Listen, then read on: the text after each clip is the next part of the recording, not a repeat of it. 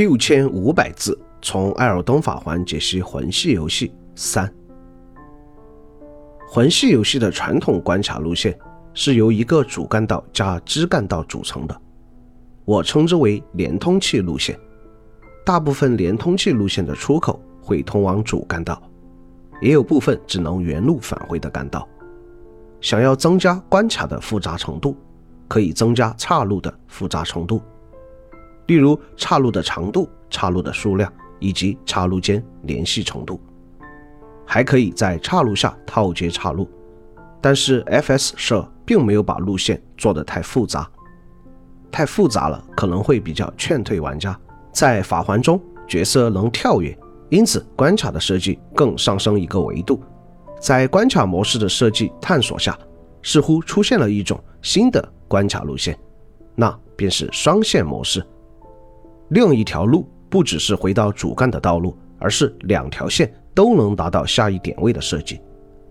在首个箱庭关卡史东威尔城的内部区域，便是此种模式。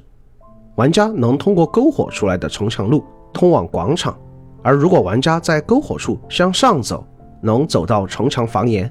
在跳跃的方式下，飞檐走壁也能到达广场。开放世界有较为庞大的世界和较多的系统，因此开放世界的引导非常重要，也需要较为明确的引导模式。而魂系列传统的引导都是弱引导式的，碰上开放世界必然要有所改动。像任务清单那样的引导，显然不是魂系的风格。法环在指引上做出了一定尝试。一个庞大的世界需要地图，法环自然也不会例外。但是为了保持玩家的新鲜感和探索感，法环的地图较为简洁，功能简单。刚进入大世界，玩家打开地图，这里只显示了整个世界的一小部分，而且地图是只有大致轮廓，需要玩家前往地图位置拾取地图，才能显示更加详细的内容。这种地图逐步开拓的设计。让玩家到了对应区域才知道其存在，赋予了探索感和对世界的神秘感。在地图功能方面，法环过于简陋了，只有简单的标记和显示去过的地区。两个功能这样庞大的开放世界，需要更多的功能来方便玩家管理规划，也能帮助玩家记忆任务。游戏中很容易玩着玩着忘记 NPC 的任务。至少加个类似冒险日志的功能，显示汇集已经接触过的 NPC 的对话，方便玩家进行任务。到1.03版本更新显示了 NPC 最后位置的功能，确实方便了不少。以往的魂系游戏指引的信息非常少，还晦涩，法环就非常的亲切。当玩家来到宁木格服，直接就有白面具 NPC 提供了清晰明了的信息，指引玩家前进。而该做的赐福会有粒子特效，直接指向区域的大香厅，相比之前的魂系游戏可以说是友好太多。设计师希望把探索和绕过现阶段难敌的思维悄然地植入给玩家。刚到开放世界，玩家需要面对第一个当前阶段极其强大的敌人——大树守卫。这个怪物能两刀就轻易地击杀玩家，大部分普通玩家需要长时间的受苦。才能将其击杀，但是大树守卫能轻易绕过，之后再击杀会更加容易。伴随指引，玩家回来的关卡前方，布局是两边设有路障，中间空出了一条道路。从视线上来说，道路已占主体，延伸到后面的区域，再来个巨人跃下，增加玩家压力，似乎在引导玩家冲关而过，之后再来处理这段关卡。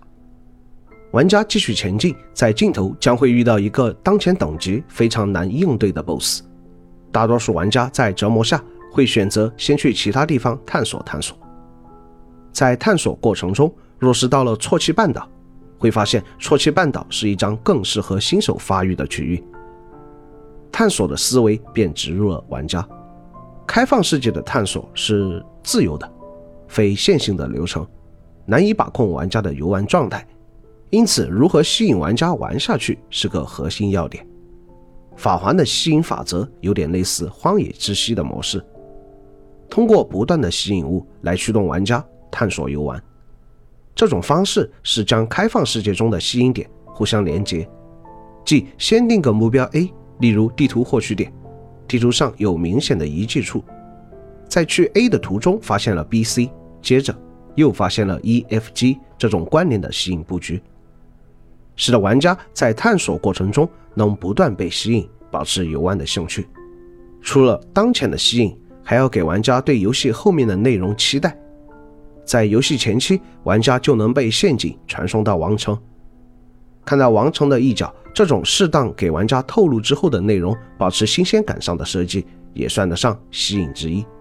法环中有各种绝境，为了使从开放世界到香亭场景不那么突兀，和增加看到绝景的震撼效果，法环巧用了铺垫。对比的方式来呈现角色景色。接下来，我将以王城为例，分析一下该技巧的使用。王城外墙高大威严，雕像雄伟壮观，在预示着王城将是一个庄重巨大的地方。开始进入王城内部，能看见变矮的内城墙。接下来将进入一个视线收窄、狭窄的室内场景。走了一段距离。这段路一直是室内，没有战斗，没有压力，只有树木，一直在为王城的争茂铺垫，再用狭小的场景反衬王城的恢宏。再向前走，将走出室内。走完路程，此时并没有按一般的铺垫那样直接引来高潮，而是先展露高潮的一部分，起到预示的作用。最终在露了一脚之后，进入室内，再次收窄视线，将心理平静一下。最终走出室内，能见到王城全貌。此时经过前面的铺垫，玩家见到王城的震撼将被放大。王城这段路程的铺垫，在整个游戏中也是首屈一指的，非常巧妙。在采访中，宫崎英高有说到法环是带有共斗属性的，玩家能共享游戏中的发现，其中可能含有现在视频直播发达的因素。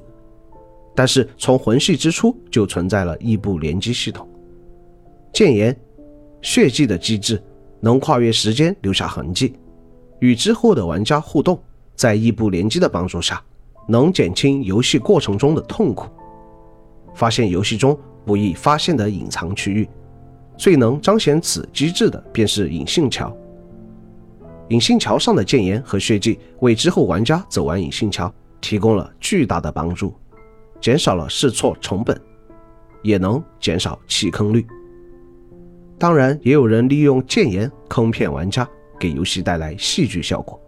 从心理层面来说，大多数人是有一种共享交流的欲望的，想将自己发现的成果或者当时的心境共享出来，分享喜悦，获得共情。在这一方面，游戏玩家应该比普通人更加有分享的欲望。因为交互带来的体验是微妙丰富的，